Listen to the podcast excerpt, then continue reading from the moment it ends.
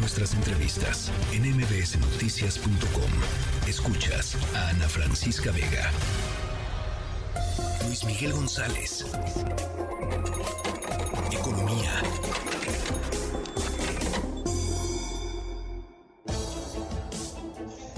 Luis Miguel González, el tema del cambio climático, el tema de la sequía, es también un tema económico. ¿Cómo estás, Luis Miguel? Ana Francisca Vega, muy bien, ¿tú?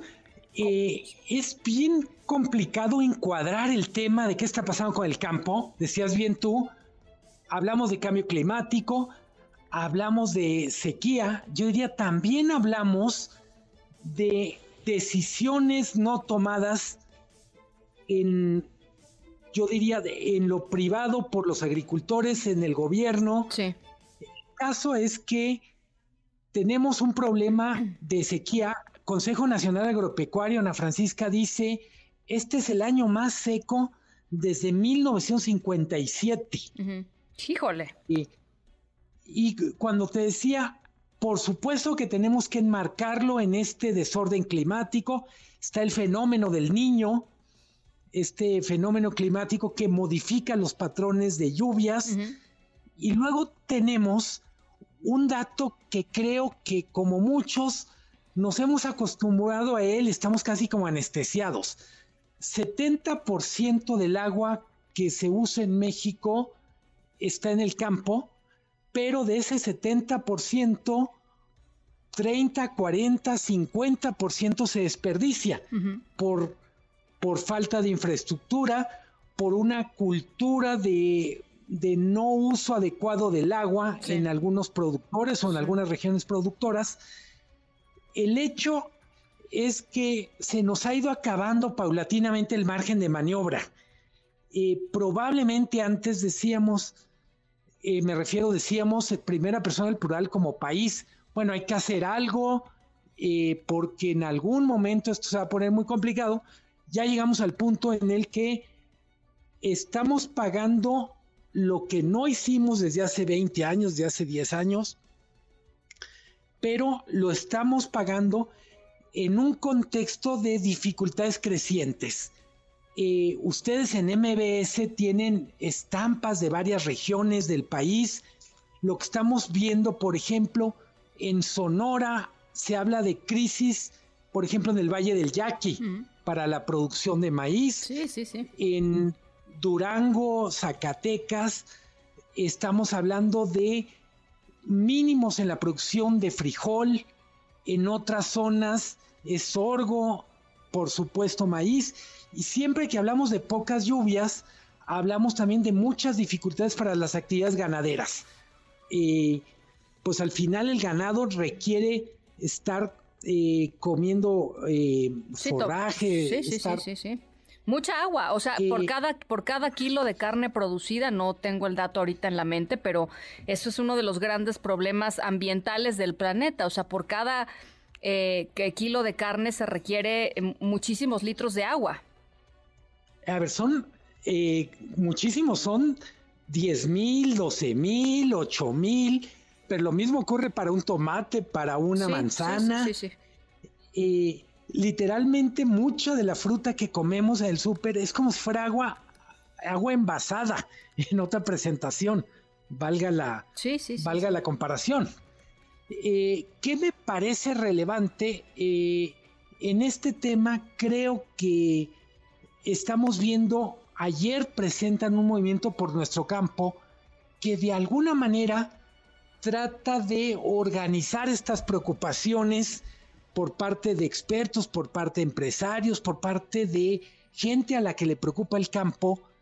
Y me refiero, cuando digo me preocupa, les preocupa el campo, es creo que eh, tenemos que apostar por un cambio cultural en el, en el sector rural para garantizar la producción de alimentos, para garantizar que la producción de alimentos sea sustentable o sostenible. claro.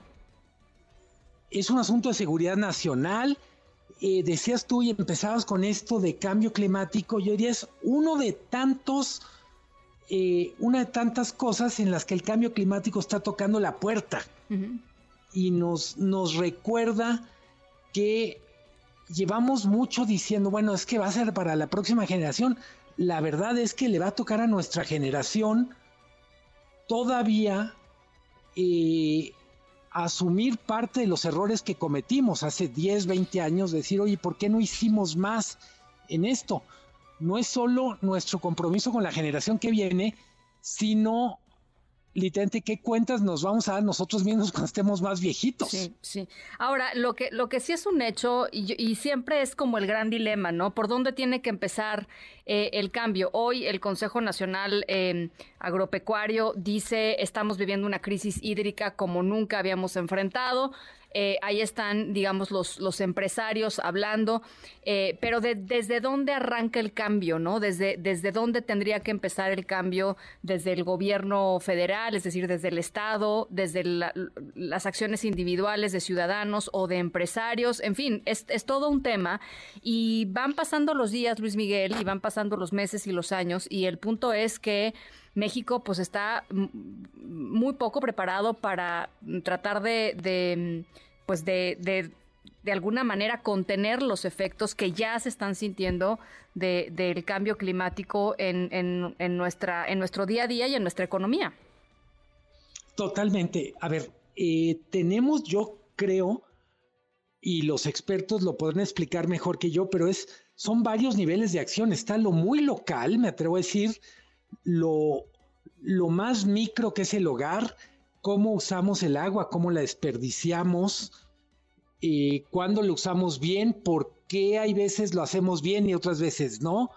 Tenemos, por supuesto, gobiernos municipales, pero luego tenemos, decías tú, el gobierno federal, por supuesto que es súper responsable, luego tenemos eh, la interacción entre dos países. Por ejemplo, pienso el caso de México, le ponemos muy poca atención a este tema y es uno de los, de los asuntos más delicados binacionales, es la administración del agua en la frontera norte de México, la frontera sur de Estados Unidos.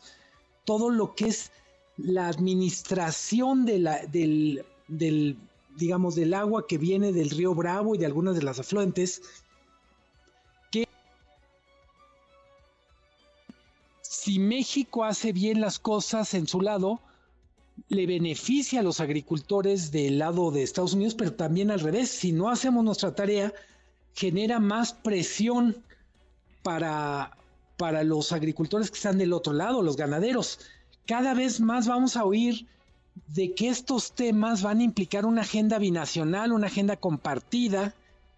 Eh, yo diría, probablemente sea el tema más retador de los que no hablamos en este espacio, en Francia, hablamos mucho de transición energética, cambio climático, pero la verdad es que hemos hablado muy poco de esta transición en lo que tiene que ver con el uso del agua. En México tiene esta paradoja donde el desarrollo está donde menos agua hay y donde tenemos agua en exceso, pues no hay industria, no hay necesariamente poblaciones tan grandes. Todo eso lo tenemos que ver eh, en una perspectiva de decir, ya se nos acabó el tiempo para, para no hacer nada. De acuerdo. Y pues tenemos que actuar en varios niveles. Bueno, pues ahí está, por lo pronto, uno de los más importantes, creo, es el nivel eh, Estado, el nivel política pública, y ahí sí creo que estamos atrasadísimos, de este, reduciendo eh, constantemente el presupuesto para, por ejemplo, el Instituto Em, de cambio climático, en fin, este, las notas que hemos dado todos estos, todos estos años y, que creo que no son una buena noticia en el sentido, pues esto, más global de, del tema. Pero bueno, ya lo, ya lo estaremos conversando y qué bueno que el CNA levante la, la voz, la verdad, qué bueno. Totalmente. Ojalá los diputados escuchen en el presupuesto del año que entra qué pasa con CONAFOR, que es reforestación, qué pasa con Conagua, que son obras hídricas, y yo diría, qué pasa con los presupuestos a nivel estados para sus organismos de agua potable y alcantarillado, por ejemplo. Pues sí, pues sí. Bueno, pues ahí está. Luis Miguel, te mando un abrazo. Gracias. abrazo, Ana Francisca. Buena semana. Igualmente, muy buena semana.